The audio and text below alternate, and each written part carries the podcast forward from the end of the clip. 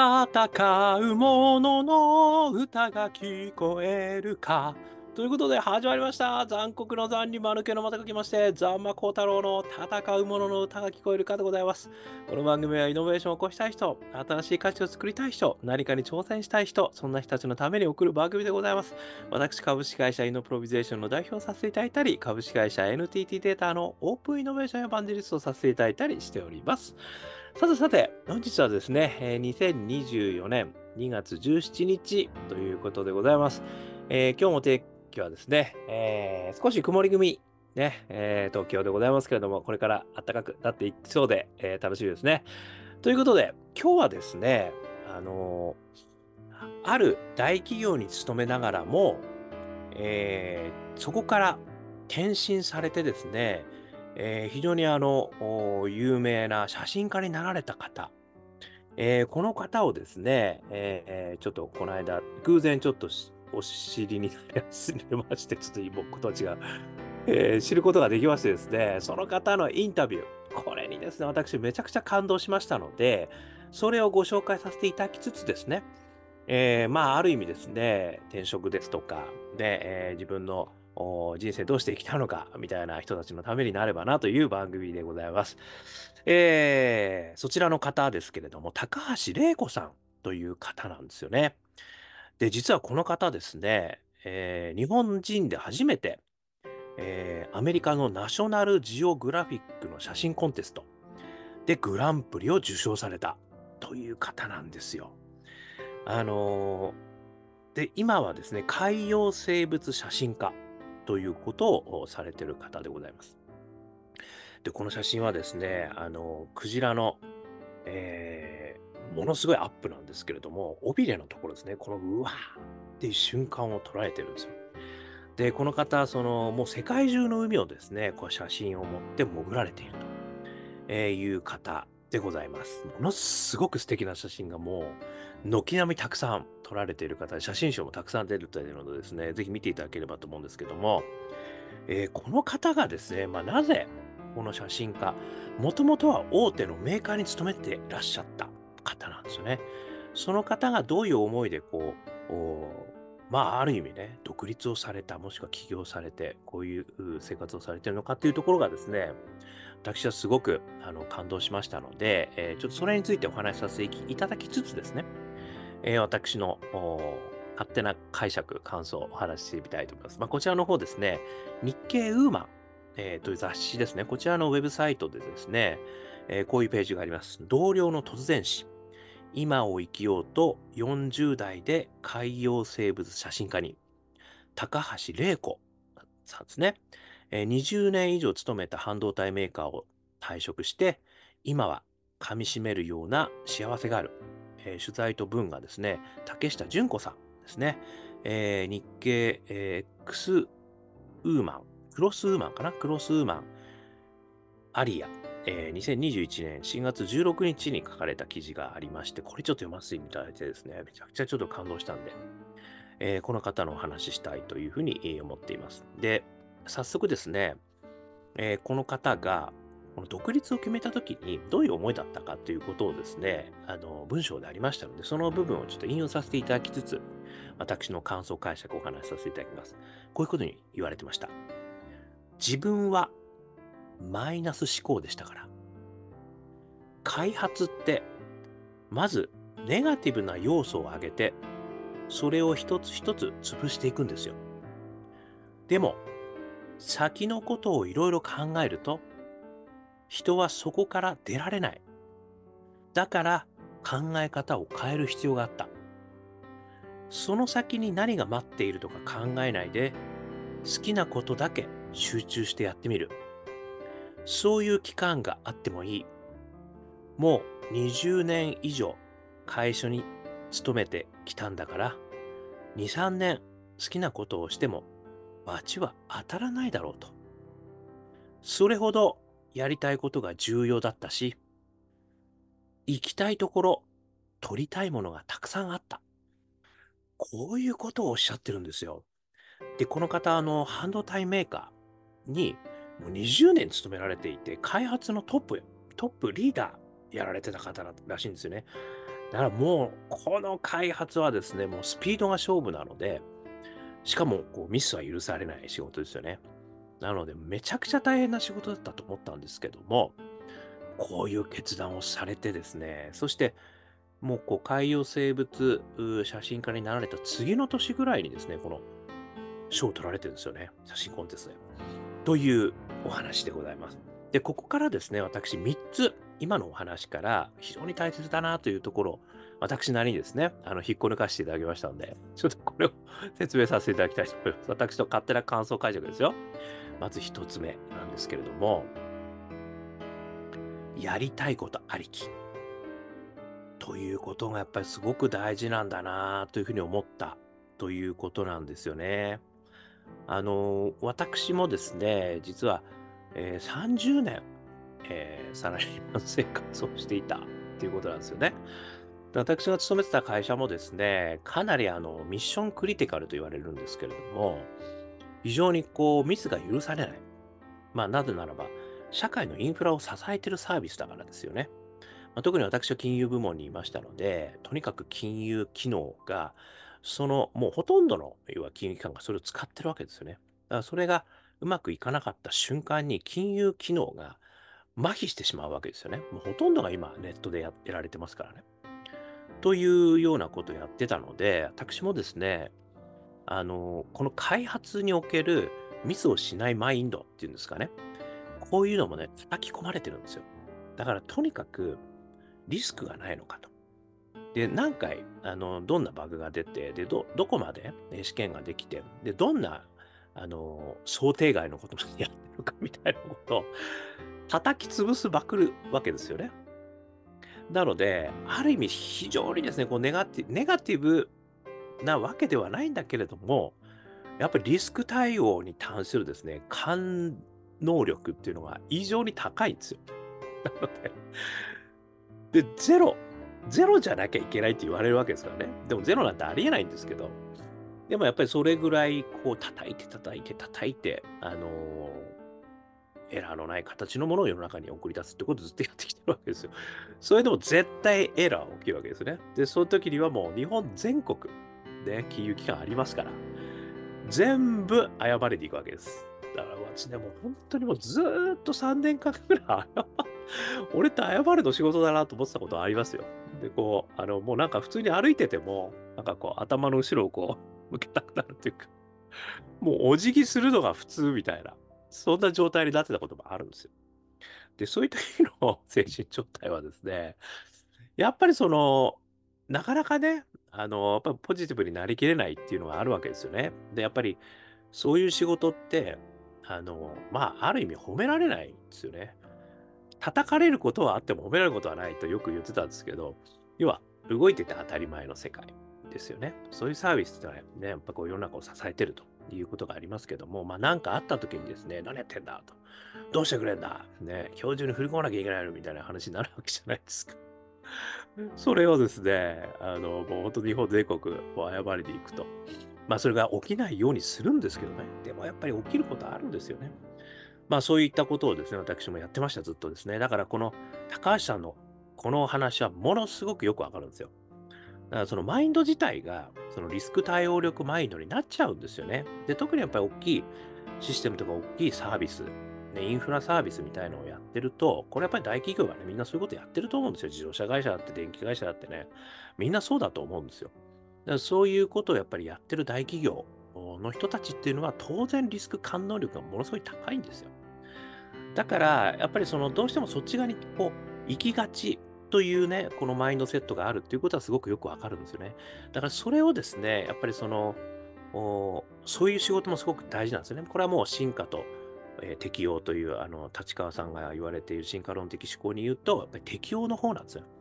いかに今のおこうサービスというか生き生きている人たちの現実を支えていくかということをやられてる方ってたくさんですね。これはもう適応型なんですよ。で、それをいかに効率的にうまくエラーのない形でやるかってことにも日々努力してるわけですよね。それはもう適応の方。でも一方で進化というのがあると。これが進化論的思考なんですよね。まあ、両利きの経営とも言いますけれども、必ずこっちの進化をする機能もないと、あの、やっぱり廃れてしまうと。まあ、これは組織だったり、企業だったり、まあ、人においても私はそうだと思うんですけども、まあ、生物においてもそうだということですけど、進化というのはある意味そのエラーを促すということなんですよね。だから、ある意味その、失敗しまくるっていう話なんですよ。で、適応は絶対失敗しないって話なんですよ。これが180度違うんですよね。やってることも違うし、考え方もマインドセットも違うんですよ。だから突然イノベーションやめとかって言われても、こっちの敵をやってる人にとってはですね、いや、ちょっと急にエラーたくさん起こせって言われても、俺、起こし方わかんないわってことになるっていうのは、当たり前の話なんですよね。だからここでマインドセットをね、変える必要があったんで、この高橋さんはやっぱ1年間悩みに悩んだっていう話があるわけです。私も実は同じように実は独立するときに1年間実は悩んでたんですよね。ずっと悩んでたんです。で、そこであの、この本当、こう高橋さんの言うことは、私はもう自分ごとのように聞こえるんですけども、やっぱりもう20年もね、えー、私の場合30年でしたけども、会社やってきたんだから、まあ2、3年ぐらい好きなことやってもいいんじゃないかと。もうこれぐらいの気持ちにならないとですね、やっぱ新しいことだって踏み出せないというふうに思うんですよね。なので、まあその一つ目としては、でもですね、すごく大事なことは、やりたいことがあるってことなんですよ。で、この、ね、よく起業するとかね、あのー、なんかわかんないけど起業したいですとかね、あのー、やっぱこう自分で独立したいですとかっていう思いがあるっていうのは、これすごく大事なことだと思うんですけども、そこに一番大事なのはやりたいことがあるかなんですよね。で、そのやりたいことっていうのは別に好きなことである必要はないと私は思っていて、あのー、ここでパッションの4証言が出てくるわけですけども、あの、常列のポートフォリオと私は呼んでるんですけど、縦軸にポジティブ、ネガティブ、横軸にオープン、クローズを取ったときに、大好きなパッションもあれば、リタパッションといって人のために何かやりたいというパッションもあれば、個性派パッションとして違うんだと、俺は人と違うんだっていうことをやりたい人もあれば、成長パッション、脱出パッション、こんな自分から抜け出したいんだと思うようなパッション。これはね、まあ分かりやすく4つ言ってますけども、まあいろんなパッションがあるわけですよ、要はですね。まあこのパッションのどこでもいいんですよ。で、このどこでもいいんだけども、自分がやっぱりこう続けていきたいこと、実はやっぱりそのやりたいこと、まあ自分がやっぱりそれやってる時にワクワクすることっていうんですかね、心躍ること、こういうことがですね、まあ大好きなことなのか、それとも人のためになることなのか、それとも自分の個性を出すことなのか、それとも自分がとにかく成長したいことなのか、これがね、時々によって、自分の時代時代にもよって違うし、昨日と今日でも全然違うんですよね。で、そのスライスに、やっぱりこう、自分で意識しておくってことがね、すごい私は大事だなと思ってるんですね。自分って今こういう情熱のポートフォリオがあるなってことをですね、こう心に抱いておくと、まあ会社の仕事とかね、そういうのはもう全くこう、あの別次元であるわけですよ。もう要は、ものすごい勢いでこう、タスクが降ってくるわけですね。これ望むと望まないに関わらずですよ。もうやらなきゃいけない、もう。というか朝から晩まで。で、できてなかったらもう徹夜しててもやらなきゃいけないですよ。で、そういうことがある。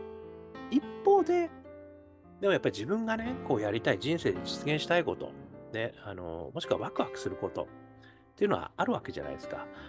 で、それがね、やっぱりあるってことがすごく大事だと思うんですよ。で、それは、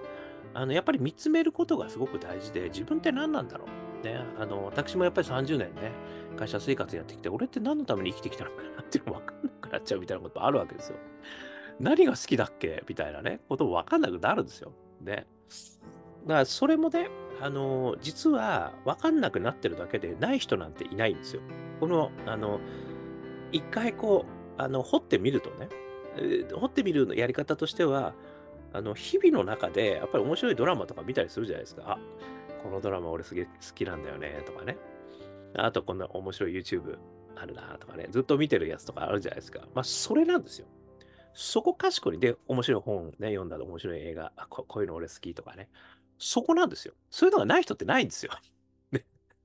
でそこに、実はなぜ、それが自分が、あなんかすごいグッときたのか、なぜそれに泣いたのかとか、なぜそれに心が動いたのかっていうのを考えると、あ、俺ってやっぱりなんか人のためにね、もしくは人の、人が喜んでくれることってすっげえ俺好きなことなんだなとかね。まあ、もしくはね、やっぱ俺自身がもうちょっとこういろんなことできるようになりたいな、まあ、こんな自分じゃない、ね、もっとこういうことができる、もっとね、まあ、なんかわかんないけど、もっと違う自分になりたい。それは一見すごくネガティブに聞こえるんだけど、ものすごく強力なパッションなんですよね。あの、僕も一回ね、あの、そういう意味では、あの、死の淵をですね、さまようことになったりしたんですけど、まあそういった時に考えるわけですね。自分ってこう、やっぱりな、な、なんでこんなことやってたんだっけ？みたいなね。で、そういうこう、ある意味その自分がこう暮らしてきた中での負の側面みたいなところが、実はものすごい自分のパワーになるってことがあるわけですよ。やっぱり自分の生い立ちとかね、なんかこう特別な思いとかね、なんかそういうのは、実はすごいネガティブだったとしても、それがパワーになって、あの、いろんなことを成し遂げる人ってやっぱり世の中たくさんいるわけですよね。まあ、それがなきゃいけないってわけでもないんですよけどね。なので、あの、やっぱり自分のその魂のパッションの源っていうのはどこにあるのか、どういうことがね、自分はこうワクワクするし、要は燃えてくるのかってことが少しずつ分かってくるっていうことをやるとですね、あの、これはね、やりたいことでワクワクすることってだんだんちょうど見えてくるだと思うんですね。これが第一ステップだと思います。もしね、やりたい人がいれば私と一緒にセッションやらせていただくこともできますよ。で、二つ目なんですけれども、で、そのやりたいこと、もしくはワクワクすることを続けていることこれがすごい大事だなって私、あ改めてですね、この高橋さんのインタビュー聞いて思ったんですよね。高橋さんもずっとですね、この海洋生物を写真に撮るってことを、その半導体メーカーでやってた業務の忙しい合間を縫って行ってたんですよ。半年に1回ぐらいは海洋生物をね、撮る写真を撮りに行こうってことをやってたんですよ。で、それを細々とやっていったのもいいことだったんだろうなと私は思うんですよね。だから、二つ目としては、やりたいことを、もしくはワクワクとすることが見つかっていたら、続けることなんですよ。でこれあの、まあ、アカペラもね、私、あの、まあ、幸運なことに、あの、香港ラッキーズというで、アカペラグループをやらせていただいて、もう31年ですよ。これ本当にラッキーだなというふうに思うんですけれども、続けるってすごく大、まあ難しいんですよね。やっぱりその我々と一緒にやっていたそのアカペラグループの方々とかがやっぱりなかなか続けられなくてあの辞めちゃってる人とかね、まあ、もしくはバンド活動もねあのやってたんだけどやっぱりこう続けられてないっていうもしくはその学生の方々のグループ活動をすっごいものすごい一生懸命やってたのにやっぱり就職すると点でバラバラになってこう全然できなくなっちゃってる。みたいな人もね、あの、たくさんいると思うんですね。まあ、それはそれでそういう道を選んだし、そういうふうに自分は判断して、また別のことに情熱捧げるからいいんですっていうのは、もうそれでも全然いいとは思うんですけど、例えば私がアカペラ好きだったという場合に、まあ、私の極めて個人的な話としてすると、やっぱりそのアカペラとか歌とかやっぱり異常に好きで、やっぱりそれはずっと続けていきたいというふうに思ってたわけですね。で、もし、ね、あのうまくいけばですよ。これで食っていけたら最高だなとも思ってたわけですよ。ね。でもなかなか、あのー、まあね、あのー、うまくいかなくてですね、それで食っていくことはやっぱ難しくて、ででも、またやっぱり仕事やってることもすっごい面白くなってきちゃって、そっちの仕事もね、あのー、いや、ちょっとすげえ面白いと。で、それは何かっていうと、ある意味ですね、自分がそのアカペラ、あの、歌いたいと言っていることと、その仕事のですね、あの、面白みっていうのは、割と抽象化していくと、こう、同じところに、あの、結びつくようになってきたっていうのもあるんですよね、一つはね。つまり、その、なぜアカペラ歌いたいかっていうと、やっぱみんなが喜んでくれる顔を見たいんですよ。まあ、もう歌好きでしょうがないっていうのもあるし、自分でそれを作っていくっていうのもすごくあの楽しいんだけども、その作るということも、曲を作るということもすごく楽しいし、さらにそれを、あの、誰かに聞いてもらって、もうすごい良かった。ね、これが支えになりましたとかね、一人でもですよ、言っていただけたらめちゃくちゃ嬉しくて、もうそれだけで俺はもう人生の 役割の半分はもう、あの、果たしたかもしれないぐらい思えるぐらい嬉しいわけですよ。なので、そういう抽象化すると、要は誰かが喜んできて喜んでくれる。で、直接その喜んでくれる声が自分に伝わるということがですね、僕にとっては抽象化するとアカペラも仕事も同じだったりするわけですよね。やっぱりそれを、やっぱりその、意識するようになってですね、あ、俺って結局やっぱりそういうことが好きなんだなと。だったら、その今の仕事でも、できるだけ、やっぱりその何かを自分で作り上げて、で、それをみんなにこう喜んでもらえるような、で、それを直接的に喜んでもらえるような形にできると、これは実は俺がワクワクすることじゃんと。俺の情熱のパッションの中に入ってるじゃんと。いうことをですね、あのー、まあ思ってきたということはあるんですよね。で、これはまあ後付けです。ね。あの、やってるうちにそんなことで、自己分析して、あの、それをやろうとかって思ってるわけじゃないです。後から考えるとそういうことだったのかもしれないぐらいな感じですよ。でもですね、やっぱりそれが続けられてた理由の一つであることは間違いないんですよ。やっぱり両方楽しいんですよね、だからこそ。だから私がその独立に踏み切ったというのもですね、あの、ある意味そのアカペラを歌ってるのと同じようなことを、この独立する別の、まあこれはあの、新しい仕事を作るという、えー、コンサルティングの仕事ですけれども、それも、やっぱりそれをすることによってみんなが喜んでもらって、それを直接自分が感じることができる。で、そして新しいものを作り上げていくことができるという意味においては、同じなんですよね。こうアカペラと。だからアカペラもやってるし、そっちもやってると。いうことなんですよね。だからそれを僕はあのよく、えー、自分ごとと他人ごとのベン図と言ってるんですよね。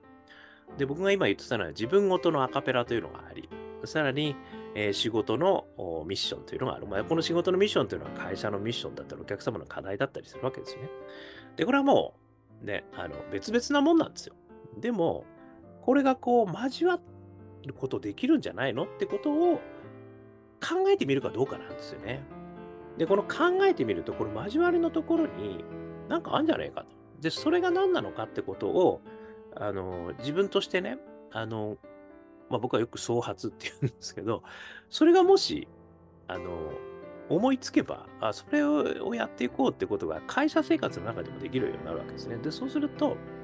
すごくこう体重の乗ったプロジェクトが会社のリソースを使ってできるようになると。これがね、私がいつもそのイノベーション創発の時に、あの、やらせていただくことでもあるんですよね。で、それは別にイノベーション創発じゃなくてもよくて、要は普通の人生でも同じなんですよね。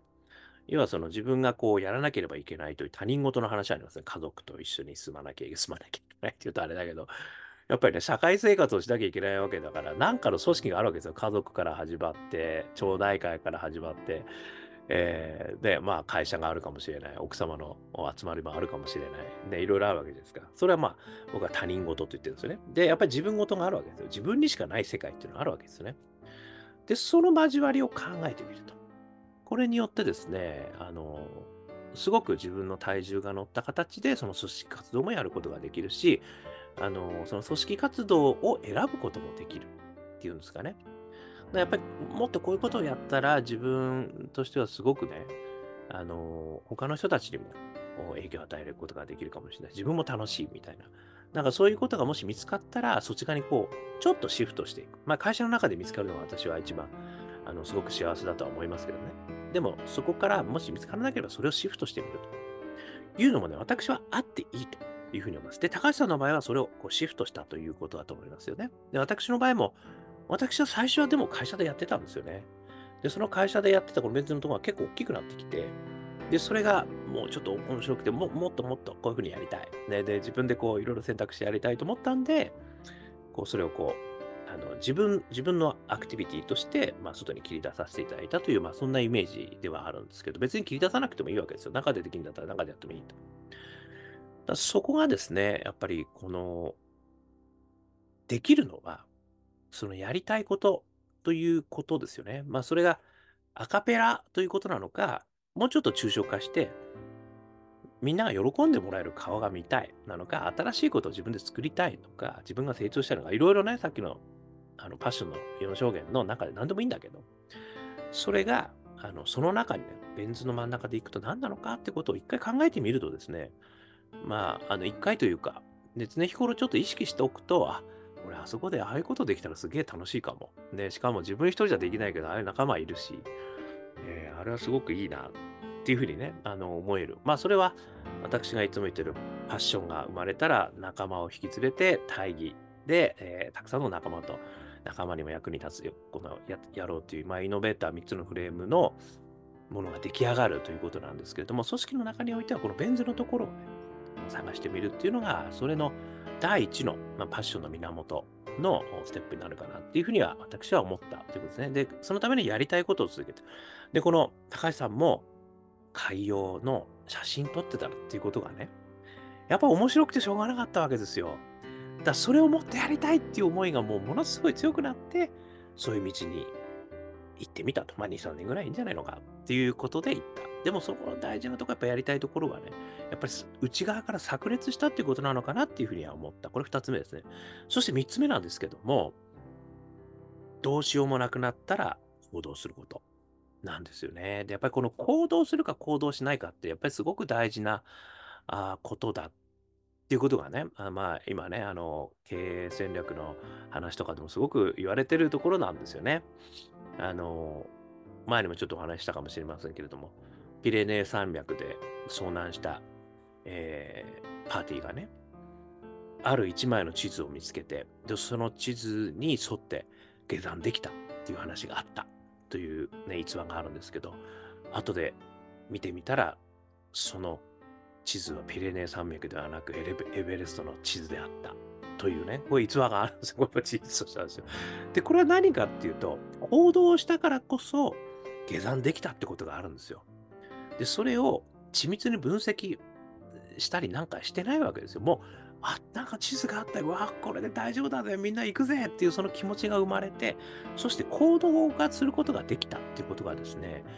ものすごく大きなポイントであったというふうに、あの、私は思うわけですよね。やっぱりその考えるまではね、やっぱりできるんだけど、そこから行動に移すってなかなかできないんですよ。でも、それを行動に移すためには、あの、三木清さん、哲学者の、ね、私大好きなお話ですけど、人生の成功は、あ、違う、人生のゴールは成功ではない。人生のゴールは幸せである。ね、もうこの言葉本当大好きでしょうがないですけど、まあ、ここに尽きると思うわけですね。つまり、人生のゴールは幸せ。ということは、失敗してもいいんだと、幸せであれば。で、成功失敗じゃねえんだと。で、失敗は味付けである。で、この言葉が私すごい好きで。まあ、あの、10年後ぐらいで飲み会やった時にね、いやー、まあ、あんなことやっちゃったけど、大変だったよね、みたいな。そうなんだよね。俺もや、そういう時もあったよね、みたいな。ね、いう話が、魚のネタになるわけですよ。酒の魚のネタになるわけですよ。それでいいわけですよ。で、それは、彩りなんであると。ね、これがね、私すごい好きなんですよね。人生の彩りなのであると。だから成功ばっかりの人生やってる人は彩りがない。ね、まあ、いろいろ自慢話はあるかもしれないけど、ね、自慢話みんな面白くないから。やっぱりみんな失敗した話面白いじゃないですか。ね、その失敗した話のネタができた。ね。だこの三木清さんのね、成功、成功ではない。ゴールが成功ではない。幸せである。そう考えるだけでそういうふうに考えられる。これがね、一つ、あの、行動が、行動することができる、まあ、あの、背中を押していただけることですし、もう一つはね、ファストフェイルっていう言葉もあるんですよ。で、これはあの、イノベーションの世界の中でも、これよく言われることなんですけど、早く間違えろっていうんですよね。要はですね、あの、これ起業する、イノベーションをする、まあ、ベンチャー企業も、最初のビジネスモデルで最後まで行った会社って一つもないと言われてるんですよ。つまりピボットしまくってるわけですよね。でもそのピボットしまくってるということがすごく大事なのであると。Y コンビネーターのね、あの、投資する人が、俺はビジネスモデルなんて見てないよと。その人しか見てないと。その人の何見てるんだいや、こいつは諦めずにピボットしまくれることができるやつかどうかだと。こういうことなんです。だって、ビジネスモデル見たってすぐなくなっちゃうんだもん、そのビジネスモデル。あ、これダメでした ってことになっちゃうから。どんどんそれを諦めずにやっていくことができるか。つまり行動するからですよ。で、行動して失敗するからこそ、あ、次、ここ違う道があるんだってことがわかる。ね、そこのドアは閉まっていましたってことがわかるわけですよ。こう眺めていても、もしかしたらあれ開いてるかもしれないな、あそこ行ったらいいかもしれないなと思ってるわけだけじゃ、ピレネー山脈は越えられない っていうことなんですよね。なので、この三木清さんの、あの、成功であれば、人生のゴールは幸せであるという話と、ファストフェイル。この2つがあればですね、私はこの、あの、いろんな失敗をね、恐れずに行動することができるんじゃないかと。まあ、あまりにも大きい失敗はしないということは大事なんですよ、これでもね。やっぱり小さい、小さい失敗をこう重ねていくっていうことがやっぱりすごく大事だと思うんで、あの、そこだけはね、私は注意ポイントとしてはあるとは思うもののですね、あの、やっぱり、内側からのパッションがね、もうどうしようもないと。もうこうしたくてしょうがないと思うんだったらやれと。やっちゃえと。やっちゃった上で、うまくいかなかったらまた次考えればいいんだと。そういう気持ちが持てるとね。で、それがまた酒の魚になるで。で、そして、やったからこそ次の道がまた見えてきたってこともあるんですよ。で、これはすごく貴重なんですよ。やらないでその次の道に行くことと、やった、やってダメだったから次の道に行くことじゃ、意味合いが全く違うので、それはね、全然違う道のりなんだと私は思うわけですよね。ということでね、この、あの、高橋さんのですね、お話は私は本当に、あのまあ、イノベーションをね、進める上でもめちゃくちゃ参考になるし、独立するとかね、そういう意味でも参考になるし、自分の人生をね、あの、生きるという意味で自分の価値のある人生、まあね、あの、それはもう人それぞれでいいとは思うんですけども、それを歩む上でも、この3つのポイントね、すっごいいいお話だったなと思うんですよ。1つ目、やりたいことありき。ね、これパッションの源。これをね、あの、常日頃意識しておくこと。ね、なくてもいいんですよ。でもこんな感じかな？ね、あ、こういうの好きだとしたら俺こういうこと好きなのかもしれない。そして2つ目は、やりたいことを続けていくことですよね。で、そういうのがもし一つでもあるんであれば、それを、あの、忙しいからちょっと休んでこう、まあ、たまに休んでもいいとは思うんですけど、でも、細く長く続けておくこと。これすごい私大事だなと思うんですね。そして3つ目。どうしようもなくなったら行動すること。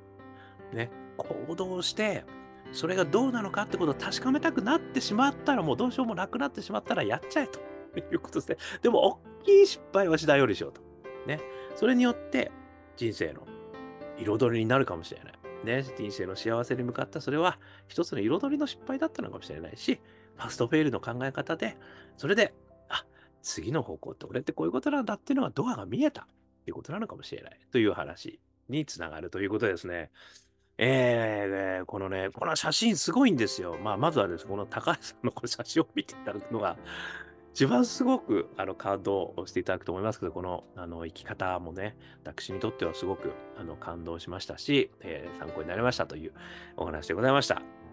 よかったらこちらの記事もね、見ていただけましたら幸いです。ということで、えー、少しでも再開、参考になりましたら幸いです。YouTube、ポッドキャスト、毎日話しますんで、登録してくださいね。そして、Twitter、Facebook、コメントいただいたら嬉しいです。さらに、我がアカペラグループ、香港ラッキーズ・ザ・中年ワンダーランドという曲、元気の出る曲をストリーミング再生してます。YouTube、Apple Music、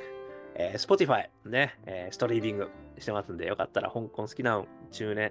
不思議国、ね、中年ワンダーランド、香港ラッキーズ、えー、検索してみたらいけると思いますよ。元気が出ると思いますよ。